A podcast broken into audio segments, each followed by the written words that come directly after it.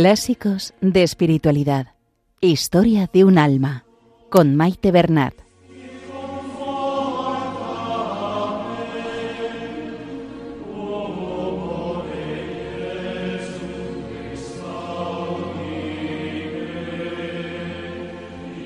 Un saludo a todos los oyentes de Radio María. Bienvenidos al programa Clásicos de Espiritualidad, donde hemos empezado la lectura de Historia de un alma de Santa Teresita de Lisieux, un clásico de este último siglo. Se lo encomendamos todo a nuestra Madre María, que nos ponga bajo su manto y todo sea para mayor gloria de Dios, que interceda por nosotros y por el mundo entero.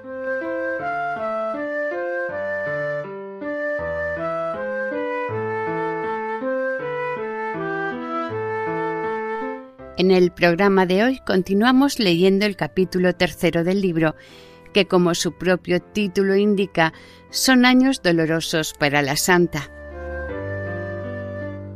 Ya se ha relatado su entrada en el colegio, un ambiente al que no está acostumbrada y donde es perseguida por sus compañeras, que le tienen celos. Nos cuenta que solo se siente a gusto cuando juega con sus primas y sobre todo con Celina, su hermana cuatro años mayor que ella. En la segunda parte del programa se entera por accidente que su hermana Paulina quiere entrar en un convento. Separarse de Paulina, a la que Teresa consideraba su segunda madre, le ocasiona una gran tristeza y angustia. Paulina, para consolarla, le cuenta cómo es la vida en el Carmelo, y Teresita siente entonces su vocación a entrar también en el Carmelo.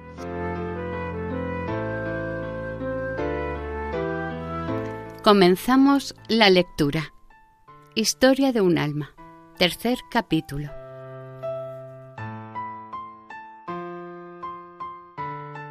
Continuación de Días de Vacación episodio 2 del tercer capítulo.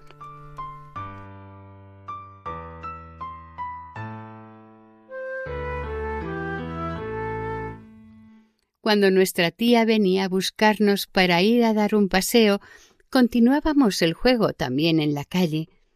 Las dos ermitañas rezaban juntas el rosario, sirviéndose de los dedos para no exhibir su devoción ante un público indiscreto. Pero un día la más joven de las ermitañas se olvidó. Le habían dado un pastel para la merienda y ella, antes de comerlo, hizo una gran señal de la cruz, lo que hizo reír a todos los profanos del siglo. María y yo nos entendíamos a la perfección, hasta tal punto teníamos los mismos gustos que una vez nuestra unión de voluntades se pasó de la raya. Volviendo una tarde de la abadía, yo le dije a María Guíame, voy a cerrar los ojos. Yo también quiero cerrarlos, me respondió. Dicho y hecho. Cada una hizo su propia voluntad sin discutir. Íbamos por la acera, por lo que no teníamos por qué temer a los coches. Tras un delicioso paseo de varios minutos y de saborear el placer de caminar a ciegas, las dos pequeñas atolondradas cayeron sobre unas cajas colocadas a la puerta de una tienda, o mejor dicho, las tiraron al suelo. El tendero salió todo furioso a recoger su mercancía. Las dos ciegas voluntarias se levantaron ellas solas y escaparon a todo correr, con los ojos bien abiertos y perseguidas por los justos reproches de Juana, que estaba tan enfadada como el tendero. En consecuencia, como castigo, decidió separarnos, y desde aquel día María y Celina fueron juntas, mientras que yo iba con Juana. Eso puso fin a nuestra excesiva unión de voluntades y no les vino mal a las mayores que nunca estaban de acuerdo y se pasaban todo el camino discutiendo. De esa manera, la paz fue completa.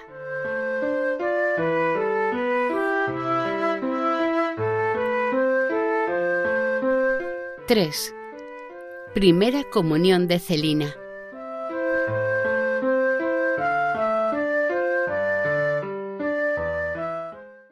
Aún no he dicho nada de mi íntima relación con Celina. Si fuera a contarlo todo, nunca acabaría. En Lisieux se cambiaron los papeles.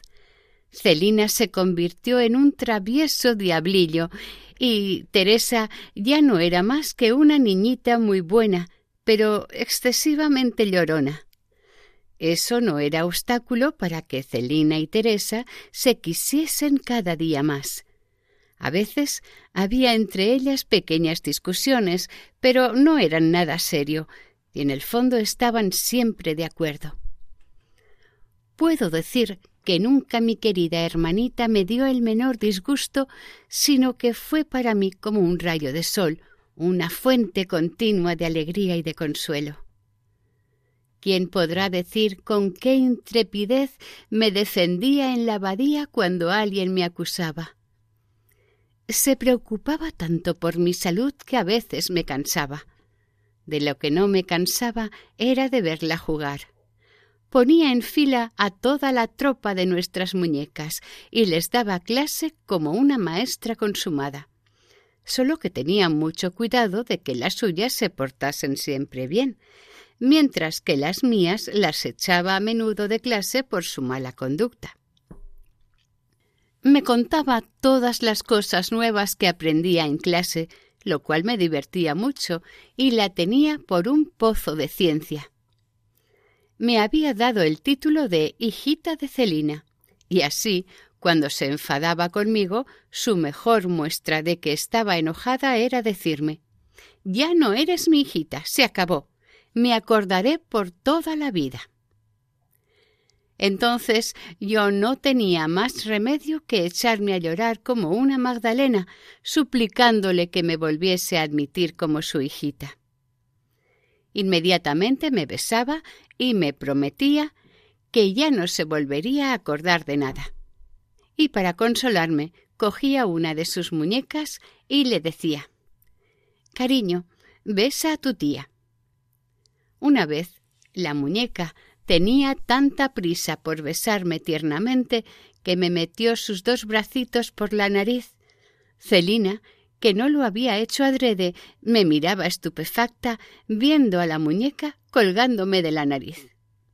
La tía no tardó mucho en rechazar las efusiones demasiado tiernas de su sobrina y se echó a reír con todas las ganas ante tan singular aventura.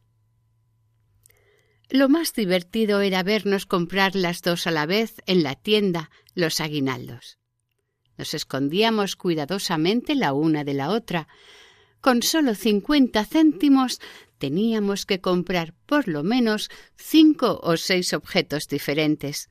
Y la cuestión era quién compraría las cosas más bonitas.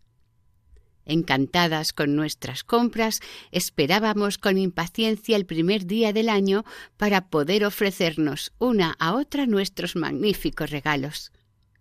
La primera que se despertaba se apresuraba a felicitarle a la otra el año nuevo. Luego nos entregábamos los aguinaldos y las dos nos quedábamos extasiadas ante los tesoros que la otra había conseguido con cincuenta céntimos. Esos regalitos nos causaban casi tanto placer como los ricos aguinaldos de mi tío.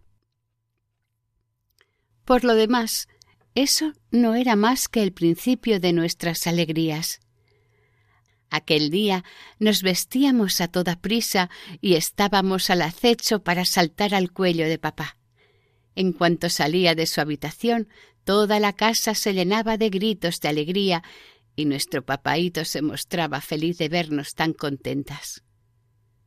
Los aguinaldos que María y Paulina daban a sus hijitas no eran de gran valor, pero les causaban también una gran alegría, y es que en esa edad aún no estábamos embotadas, nuestra alma en toda su lozanía se abría como una flor, feliz de recibir el rocío de la mañana. Un mismo soplo mecía nuestras corolas, y lo que hacía gozar o sufrir a una, hacía gozar o sufrir a la vez a la otra. sí, nuestras alegrías eran comunes. Lo comprobé muy bien el día de la primera comunión de mi querida Celina. Yo no iba aún a la abadía, pues solo tenía siete años, pero conservo en mi corazón el dulcísimo recuerdo de la preparación que tú, madre querida, le hiciste hacer a Celina. Todas las tardes la sentabas en tu regazo y le hablabas del acto tan importante que iba a realizar. Yo escuchaba, ávida de prepararme también, pero muy frecuentemente me decías que me fuera, porque era todavía demasiado pequeña.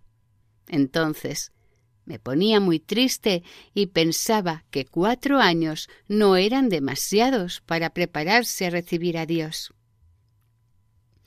Una tarde te oí decir que a partir de la primera comunión había que empezar una nueva vida. En ese momento decidí no esperar a ese día, sino comenzarla al mismo tiempo que Celina. Nunca supe cuánto la quería como durante su retiro de tres días. Era la primera vez en mi vida que estaba lejos de ella y no me acostaba en su cama. El primer día me olvidé de que no iba a volver y guardé un manojito de cerezas que papá me había comprado para comerlo con ella. Cuando vi que no llegaba sentí mucha pena. Papá me consoló diciéndome que al día siguiente me llevaría a la abadía para ver a mi Celina y que podría darle otro manojo de cerezas. El día de la primera comunión de Celina me dejó una impresión parecida a la de la mía. Al despertarme por la mañana, yo sola en aquella cama tan grande, me sentí inundada de alegría. Es hoy.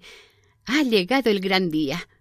No me cansaba de repetir estas palabras. Me parecía que era yo la que iba a hacer la primera comunión.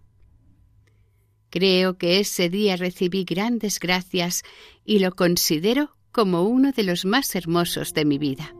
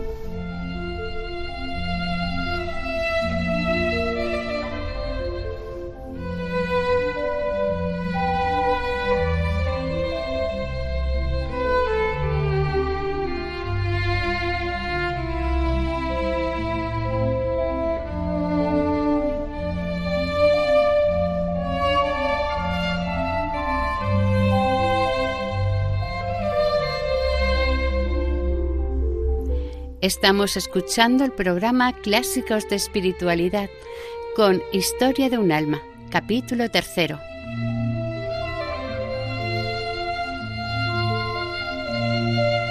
Cuatro. Paulina en el Carmelo. He vuelto un poco atrás para evocar este delicioso y dulce recuerdo. Ahora quiero hablarte de la dolorosa prueba que vino a destrozar el corazón de Teresita cuando Jesús le arrebató a su querida mamá, a su Paulina, a la que tan tiernamente quería. Un día yo había dicho a Paulina que me gustaría ser solitaria, irme con ella a un desierto lejano. Ella me contestó que ese era también su deseo y que esperaría a que yo fuese mayor para marcharnos. La verdad es que aquello no lo dijo en serio, pero Teresita sí lo había tomado en serio. Por eso, ¿cuál no sería su dolor al oír un día hablar a su querida hermana con María de su próxima entrada en el Carmelo? Yo no sabía qué era el Carmelo, pero comprendí que Paulina iba a dejarme para entrar en un convento comprendí que no me esperaría y que iba a perder a mi segunda madre. ¿Cómo podré expresar la angustia de mi corazón? En un instante comprendí lo que era la vida. Hasta entonces no me había parecido triste, pero entonces se me apareció en todo su realismo y vi que no era más que un puro sufrimiento y una continua separación. Lloré lágrimas muy amargas, pues aún no comprendía la alegría del sacrificio. Era débil, tan débil que considero una gracia muy grande el haber podido superar una prueba como aquella que parecía muy superior a mis fuerzas. Si me hubiese ido enterando poco a poco de la partida de mi Paulina querida, tal vez no hubiera sufrido tanto, pero al saberlo de repente fue como si me hubieran clavado una espada en el corazón. Siempre recordaré, madre querida, con qué ternura me consolaste. Luego me explicaste la vida del Carmelo, que me pareció muy hermosa. Evocando en mi interior todo lo que me habías dicho, comprendí que el Carmelo era el desierto donde Dios quería que yo fuese también a esconderme. Lo comprendí con tanta evidencia que no dejó la menor duda en mi corazón. No era un sueño de niña que se deja entusiasmar fácilmente, sino la certeza de una llamada de Dios. Quería ir al Carmelo, no por Paulina, sino solo por Jesús. Pensé muchas cosas que las palabras no pueden traducir, pero que me dejaron una gran paz en mi alma. Al día siguiente confié mi secreto a Paulina, quien, viendo en mis deseos la voluntad del cielo, me dijo que pronto iría con ella a ver a la madre priora del Carmelo y que tendríamos que decirle lo que Dios me hacía sentir. Se escogió un domingo para esta solemne visita, y mi apuro fue grande cuando supe que María debería acompañarme por ser yo aún demasiado pequeña para ver a las carmelitas. Sin embargo, yo tenía que encontrar la forma de quedarme a solas con la priora, y he aquí lo que se me ocurrió. Le dije a María que, ya que teníamos el privilegio de ver a la madre priora, deberíamos ser muy amables y educadas con ella, y que por eso debíamos confiarle nuestros secretos. Así que cada una tendría que salir un momento y dejar a la otra a solas con la madre.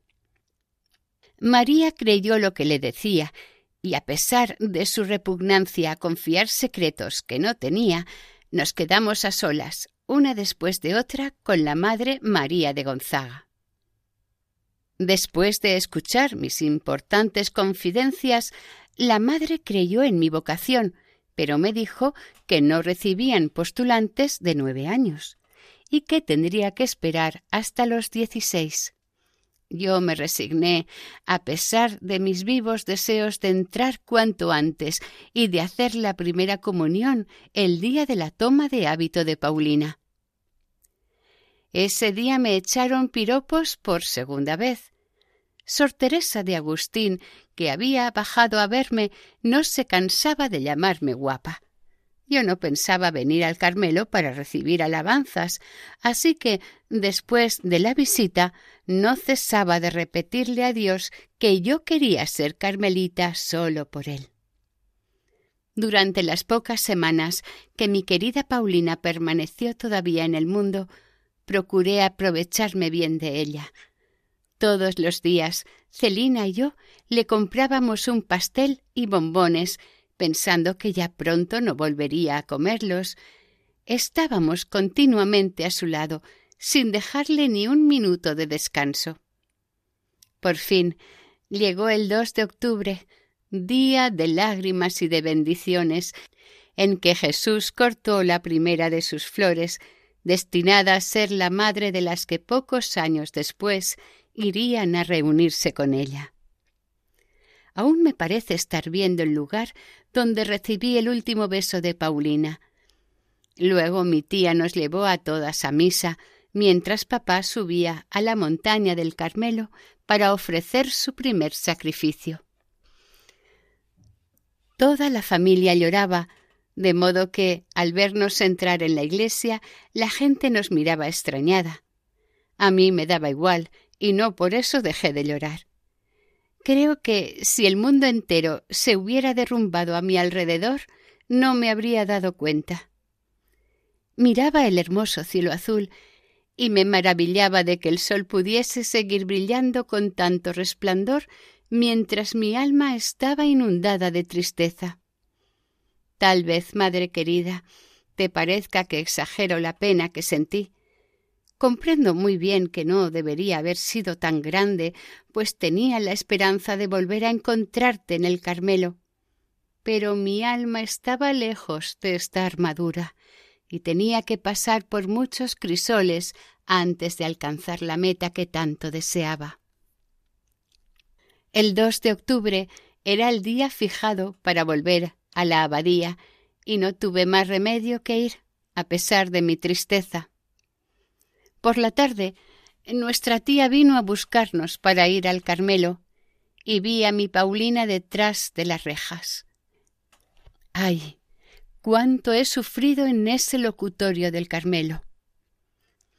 Como estoy escribiendo la historia de mi alma, debo decírselo todo a mi madre querida, y confieso que los sufrimientos que precedieron a su entrada no fueron nada en comparación con los que vinieron después.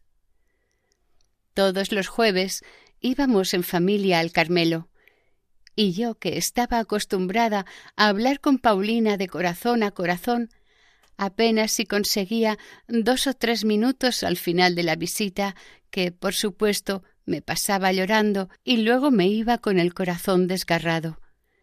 No comprendía que si tú dirigías preferentemente la palabra a Juana y María, en vez de hablar con tus hijitas, era por delicadeza hacia nuestra tía.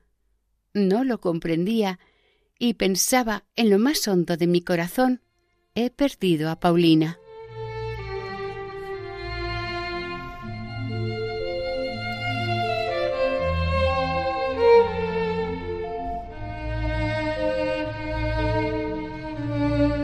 Y hasta aquí el programa de hoy. Continuaremos la semana que viene, si Dios quiere, con el tercer capítulo de Historia de un alma. Para ponerse en contacto con el programa, nuestra dirección de correo electrónico es clásicos Pueden volver a escuchar el programa e incluso descargarlo en la sección de podcast de la página web de Radio María. Si desean adquirir el programa, pueden llamar al 91 8 22 80 10.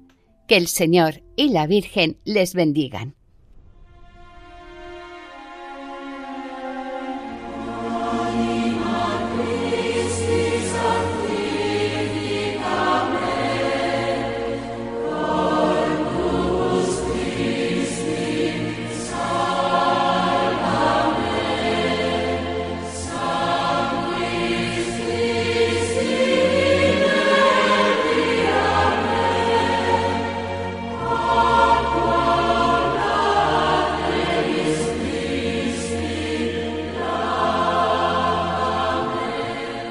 Han escuchado en Radio María Clásicos de Espiritualidad con Maite Bernat.